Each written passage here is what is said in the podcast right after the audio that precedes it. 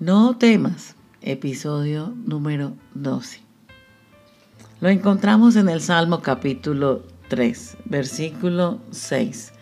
No temeré a diez millares de gente que pusieren sitio contra mí. Este salmo fue escrito por el rey David cuando huía de Absalón, su hijo. Es una oración matutina de confianza en Dios, paz en medio de la tormenta.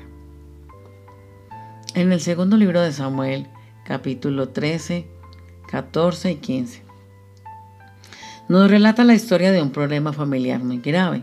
Abnón, hijo de David, deshonra a su hermosa hermana Tamar.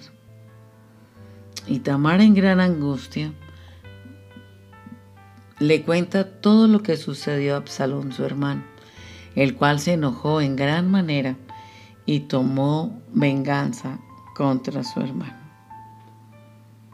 Dos años pasaron de que todo esto que pasó. Y Absalón hace una invitación a su padre y a todos sus hermanos. Y respondió el rey a Absalón, no, hijo mío, no vamos todos para que no te seamos gravosos. Y aunque Absalón insistió demasiado, David no quiso ir, más le bendijo. Entonces dijo Absalón, pues si no vienes tú, te ruego que venga con nosotros mi hermano no. Y el rey le respondió, ¿para qué ha de ir contigo? Pero como Absalón le importunaba, dejó ir con el Abnón y a todos sus hermanos, a todos sus hijos, el rey David. Y Absalón había planeado algo con sus siervos y les dijo, os ruego que miréis cuando el corazón de Abnón, mi hermano, esté alegre por el vino. Y al decir yo, herida Abnón, entonces matadle. Y no temáis, no tengas miedo de hacerlo porque yo lo he mandado. Y los criados le obedecieron. Entonces se levantaron todos los hijos del rey cuando vieron todo esto que sucedió. Cada uno se montó en su mula y huyeron. Cuando David se dio cuenta de esto, se angustió demasiado por este problema familiar. Toda esta tragedia que le causó sus hijos a David.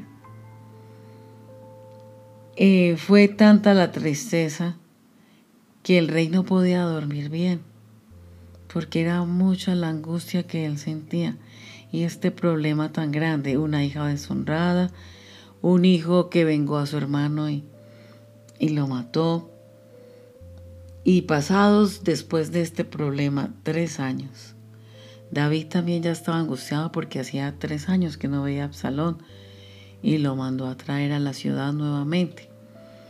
Pero después de, esos, de ese tiempo, David duró también unos años sin presentarse ante Absalón. Y Absalón no fue donde su padre, sino que esperaba que su padre lo llamara. Miramos que el pueblo alababa a Absalón por su hermosura. Desde la planta de su pie hasta su coronilla no había en el defecto. Era Absalón popular por su hermosa apariencia. Hoy en día la gente se hace popular por su apariencia en las redes sociales.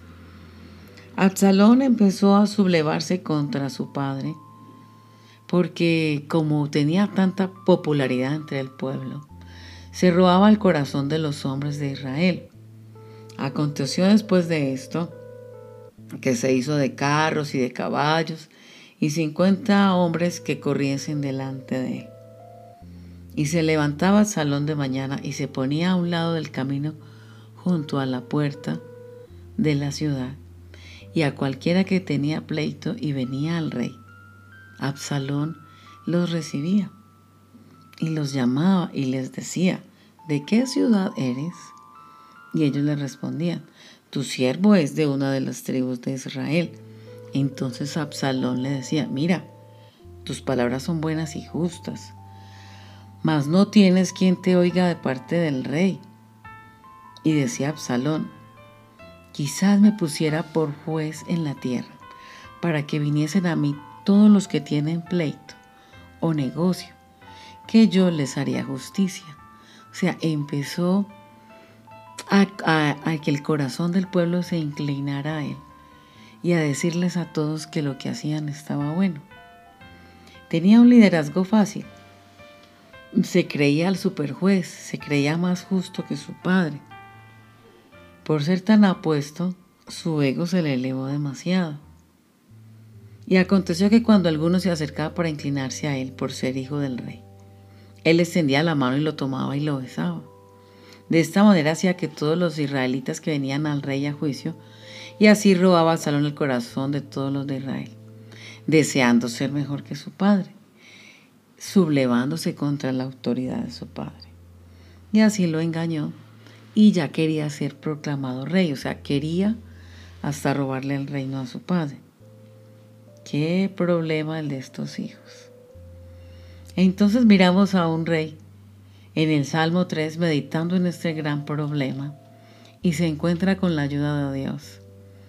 Y dice este salmo hermoso, oh Jehová, ¿cuántos se han multiplicado mis adversarios? Aparte de que Saúl lo perseguía, ya también su hijo se había sublevado contra él. Muchos son los que se levantan contra mí. Muchos son los que dicen de mí, no hay para él salvación en Dios. Y lo que Dios hizo por David en medio de esta tribulación fue ayudarlo. David reconoce y le dice y dice en este salmo, mas tú, Jehová, eres escudo alrededor de mí, mi gloria y el que levanta mi cabeza. Con mi voz clamé a Jehová y él me respondió desde su monte santo. Yo me acosté y dormí y desperté porque Jehová me sustentaba. Dormir es una bendición y era una bendición para el rey. Él estaba en un momento tan difícil de poder tener sueño, pero clamó a Dios y le pidió a Dios que al acostarse y al dormir pudiera su cuerpo descansar. Mm, sigue diciendo, no temeré a diez millares de gente que pusieran sitio contra mí. El dormir y el despertar es una bendición, porque muchos se preguntaban si David viviría para ver un nuevo día con semejante angustia. Dios nos sostiene mientras dormimos. Quizás cuántas veces no podemos dormir por los problemas familiares, por las angustias que tenemos. Pero es importante confiar en Dios y que podamos dormir y estar tranquilos. El estar dormido es estar inconsciente, pero aún nuestro corazón, nuestro corazón late, respiramos, nuestros órganos operan. El mismo Dios que nos sostiene mientras dormimos nos sostendrá en nuestras dificultades. Cuando dormimos, nuestra temperatura baja, lo que permite que el cuerpo se refrigere y el corazón descanse. Además ocurre la reparación de los músculos y la limpieza del cerebro. Cuando los problemas nos quitan el sueño, debemos de dejarle completamente a Dios todo lo que nos pasa, depositar toda nuestra confianza en Él. Si Dios es por nosotros, ¿quién contra nosotros? No temas.